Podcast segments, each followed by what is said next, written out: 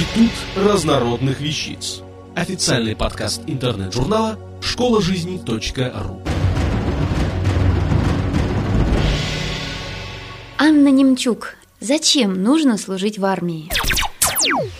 Месяц февраль богат на праздники. Отметили День влюбленных, а вот и 23 февраля, мужской праздник. Впервые он появился в 1918 году как День рождения Красной Армии. С 1946 года он стал называться День Советской Армии и Военно-Морского флота. А знаете, как он правильно называется сейчас? День защитников Отечества? А вот и нет. В 1995 году Государственная Дума России приняла закон, в котором этот день называется так. 23 февраля – День Победы победы Красной Армии над кайзеровскими войсками Германии, 1918 год, День защитника Отечества. Для большинства людей сегодня это прежде всего праздник настоящих мужчин. А кого же мы можем отнести к этой категории «настоящие мужчины»? Конечно же, тех, кто служил в армии. В последнее время призывники думают только об одном – служить или не служить. Вот в чем вопрос. И при любом удобном случае пытаются откосить. Неужели все так плохо в армии? Я попыталась найти хотя бы несколько положительных моментов службы в армии. И знаете, все-таки они есть. Итак, вы отправляетесь служить. Что же хорошего вас ждет? Во-первых, взамен своей старой, надоевшей одежды вы получаете новенький прикид, причем совершенно бесплатно.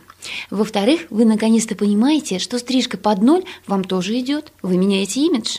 В-третьих, учитесь одеваться, пока горит спичка. Согласитесь, в некоторых ситуациях это может спасти вам жизнь. В-четвертых, каша становится вашим любимым блюдом, и вы впоследствии избавите жену от долгого стояния у плиты, а больше времени будете проводить вместе. В-пятых, вы научитесь наматывать портянки, а эти навыки обязательно пригодятся вам при пеленании детей. В-шестых, получая из дома долгожданную посылку или отправляясь в увольнение, вы начинаете ценить прекрасные моменты, смотреть на жизнь по-другому.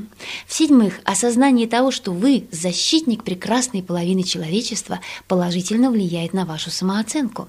В-восьмых, проверяете себя на выносливость, испытываете силу воли, тем самым закаляете свой характер. И, наконец, последнее. Понимаете, какое же это сладкое слово «демобилизация». И, вернувшись домой, чувствуете себя настоящим мужчиной. С праздником, мужчины! Автор статьи «Зачем нужно служить в армии» Анна Немчук. Текст читала Илона Грошева. Институт разнородных вещиц. Официальный подкаст интернет-журнала школа